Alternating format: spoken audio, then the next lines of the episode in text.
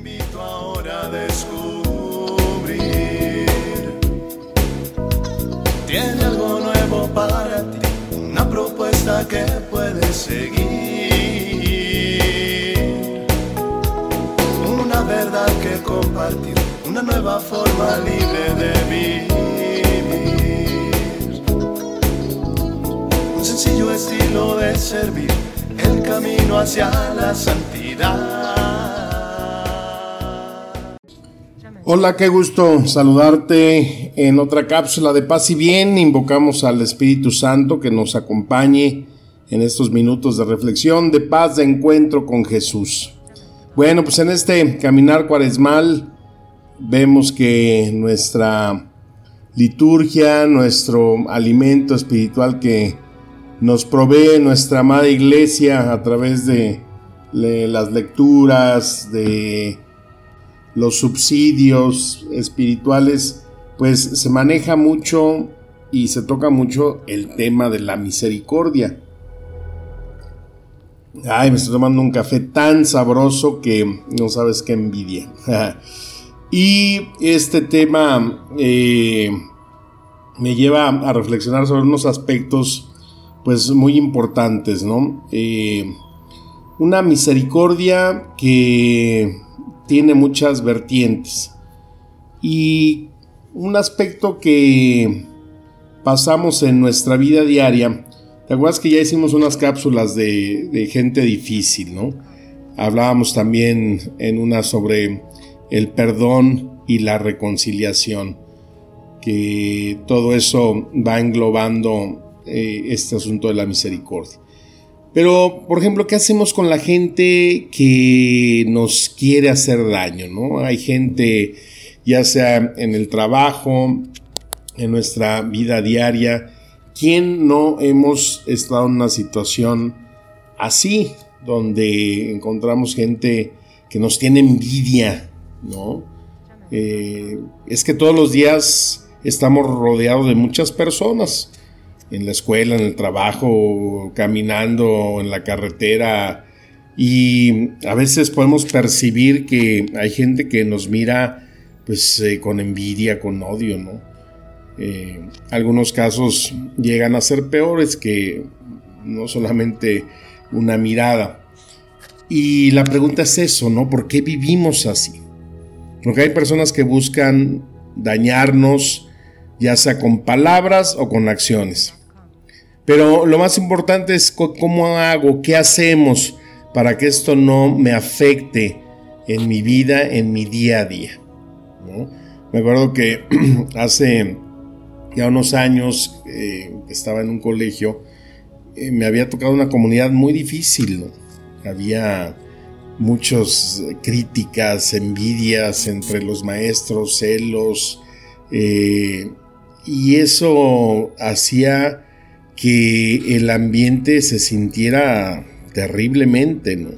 Una energía negativa donde quiera que ibas a los departamentos de eh, cada una de las secciones y pues siempre había queja crítica eh, con directores anteriores, con el que estaba a cargo, eh, que nunca era el sueldo suficiente, era estar una situación difícil. También he escuchado a familiares y amigos, ¿no? Comentar de personas que tienen una actitud negativa en su trabajo hacia sus personas y pues tristemente esto es algo muy común.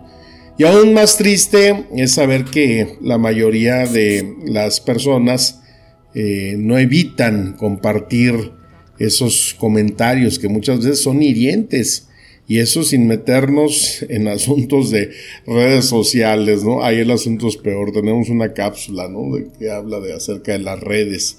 Eh, es el pecado en el que, pues, eh, Cristo cuando nos dice que eh, amarnos unos a otros, amar a Dios, se redunda la ley y los profetas. Cuando está esa crítica, cuando está ese ataque voraz, esos comentarios hirientes, ese juzgar a, las personas, pues nos lleva todavía a incrementar la falsa, la falta, perdón, nuestra falta en eh, ese mandamiento importante. Y como siempre, la palabra de Dios pues es lo que ilumina. A mí me gusta mucho leer el Génesis porque, sobre todo ahorita que estoy preparando tema para los ejercicios del, Valle de Semana Santa, eh, híjole, el Génesis siempre tiene eh, cosas muy importantes porque ahí hay muchos eh, personajes personajes que pues tenían una vida como tú y como yo. Y me preguntaba sobre algunos personajes que ya viéndolos desde este enfoque, pues ya como que los bajo uno del, pedestal, ¿no? Por ejemplo, Abraham, Isaac, Eva, Jacob. Y, y, si te fijas, por ejemplo, ahí en Génesis 20, Abraham miente al rey Abimelech diciéndole que Sara era su hermana, porque tenía miedo de que lo mataran a causa de la belleza de su esposa. Y casi eh, con sus acciones condena al rey. Pues, ¿Quién le manda a casarse con una tan guapa? ¿no? se ve agarrado una más bien de quien se la envidie. Luego está Jacob. Vemos Jacob cómo engaña a su hermano y a su padre para conseguir la bendición de Isaac. Y su mamá Rebeca también eh, engañó a su hijo Saúl y a su esposo porque tenía preferencia sobre Jacob. ¿Se acuerdan de la cápsula de Lea y Raquel? ¿no? Ahí viene toda la, la historia completa. Y Jacob fue engañado por el padre de Raquel. Le trabaja siete años para que le diera a la esposa Raquel. Y resulta que el día de la boda, pues no era Raquel, era Lea y todo el drama que se vive ahí. Pero Raquel también robó los dioses de su padre Labán cuando se fueron y lo engañó escondiéndolos. Y así puedes encontrar una gran cantidad de personajes tan solo en el Génesis, que eran mentirosos, ladrones, pero lo más increíble es ver cómo Dios mostraba misericordia en la vida de cada uno de ellos. No importaba sus errores, las faltas que cometieran, Dios siempre les daba otra oportunidad, Dios siempre los guiaba, Dios los protegía, Dios siempre los amaba. Vemos en el Nuevo Testamento también a los discípulos, ¿no? Cuando se van peleando sobre quién era el primero de ellos y cuando se enchilan, cuando los hijos del trueno eh, son propuestos por su mamá para que uno se sienta a la derecha y otro a la izquierda de Cristo. Entonces eh, me hace sentir que todos ellos siendo tan imperfectos y Dios los amaba, entonces ¿cómo no me va a me va a, amar a mí o a ti, aunque no seamos perfectos? Pero de todos esos personajes y todas esas situaciones, también tenemos la contravía, o sea, hay quien verdaderamente se esfuerza y busca vivir por agradar a Dios. Y aquí encontramos ahí eh, la regla hacia todos los personajes del Génesis, que es José. ¿no? José, a pesar de todas las cosas malas que le pasó, nunca lees que se metió en problemas por ser egoísta, mentiroso, ladrón. José siempre fue justo, ¿no? Le conocemos como José el soñador. Entonces, ¿por qué no buscar imitar, seguir a, ese José? ¿no? Ser un José en nuestro trabajo, en nuestra escuela, en nuestra universidad.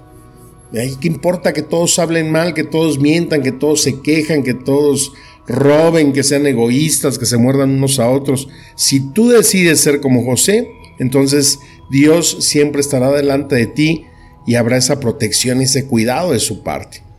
Y, a mí me llaman eh, dos cosas, ¿no? Me llaman la atención viendo estos personajes famosos y mm, fíjate, me gustaría que lo pienses cada vez más cuando estás en situaciones como las que eh, estamos hablando.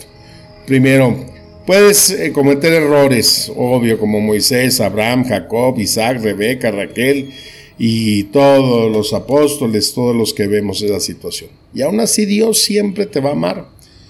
Pero sabemos que Dios eh, nos invita a la perfección.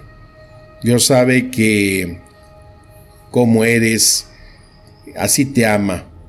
Y si nos dejó de ejemplo sus vidas, pues no era para que viéramos lo perfectos que eran, sino para que viéramos que eran sumamente imperfectos, pero Dios siempre estaba con ellos. Dios tuvo misericordia de ellos, Dios los amó a pesar de sus errores, los bendijo en todo lo que hacían y aún sin merecer. Así que Dios nunca te, te va a pedir más de lo que puedes dar. Otro aspecto es tratar de seguir ese ejemplo de José, ser un José en medio de nuestro ambiente diario. Y quizás vas a conocer que muchas personas quieren hacerte daño, que hablen mal de ti, incluso te pueden eh, lastimar de una u otra forma, pero Dios siempre te va a cuidar aún de las situaciones más difíciles. Primero para que aprendas y segundo para que seas bendecido. José sabemos que fue vendido por sus hermanos y al final llegó a ser la mano derecha del faraón que sufrió, sufrió muchísimo, pero cada prueba que pasó, Dios estuvo siempre con él. Entonces no hay que eh, preocuparnos de que si otros hablan mal, pero nosotros pues hay que evitarlo. Que otros mientan, que otros roben, que otros difamen. Lo importante es no contaminarnos de esas conversaciones que no nos benefician y que verdaderamente nos marca la pauta para como cristianos ser verdaderamente diferentes. Dios siempre va a ir delante de ti si tú lo dejas. Entonces, eh, en este caminar de misericordia, pues es importante ir viendo aquellos aspectos en los que necesitamos puntualizar más el cambio, la necesidad de renovarnos, la necesidad de ponerle al Espíritu Santo el deseo de que ese corazón vaya encontrando configuración y sobre todo eh, cambio y conversión para que verdaderamente vayamos en ese camino, en ese caminar de ofrecerle a Dios lo mejor de nosotros. Pues que las palabras nos sigan administrando espíritu y vida. Te mando un fuerte abrazo, mi deseo de paz y bien. Amén.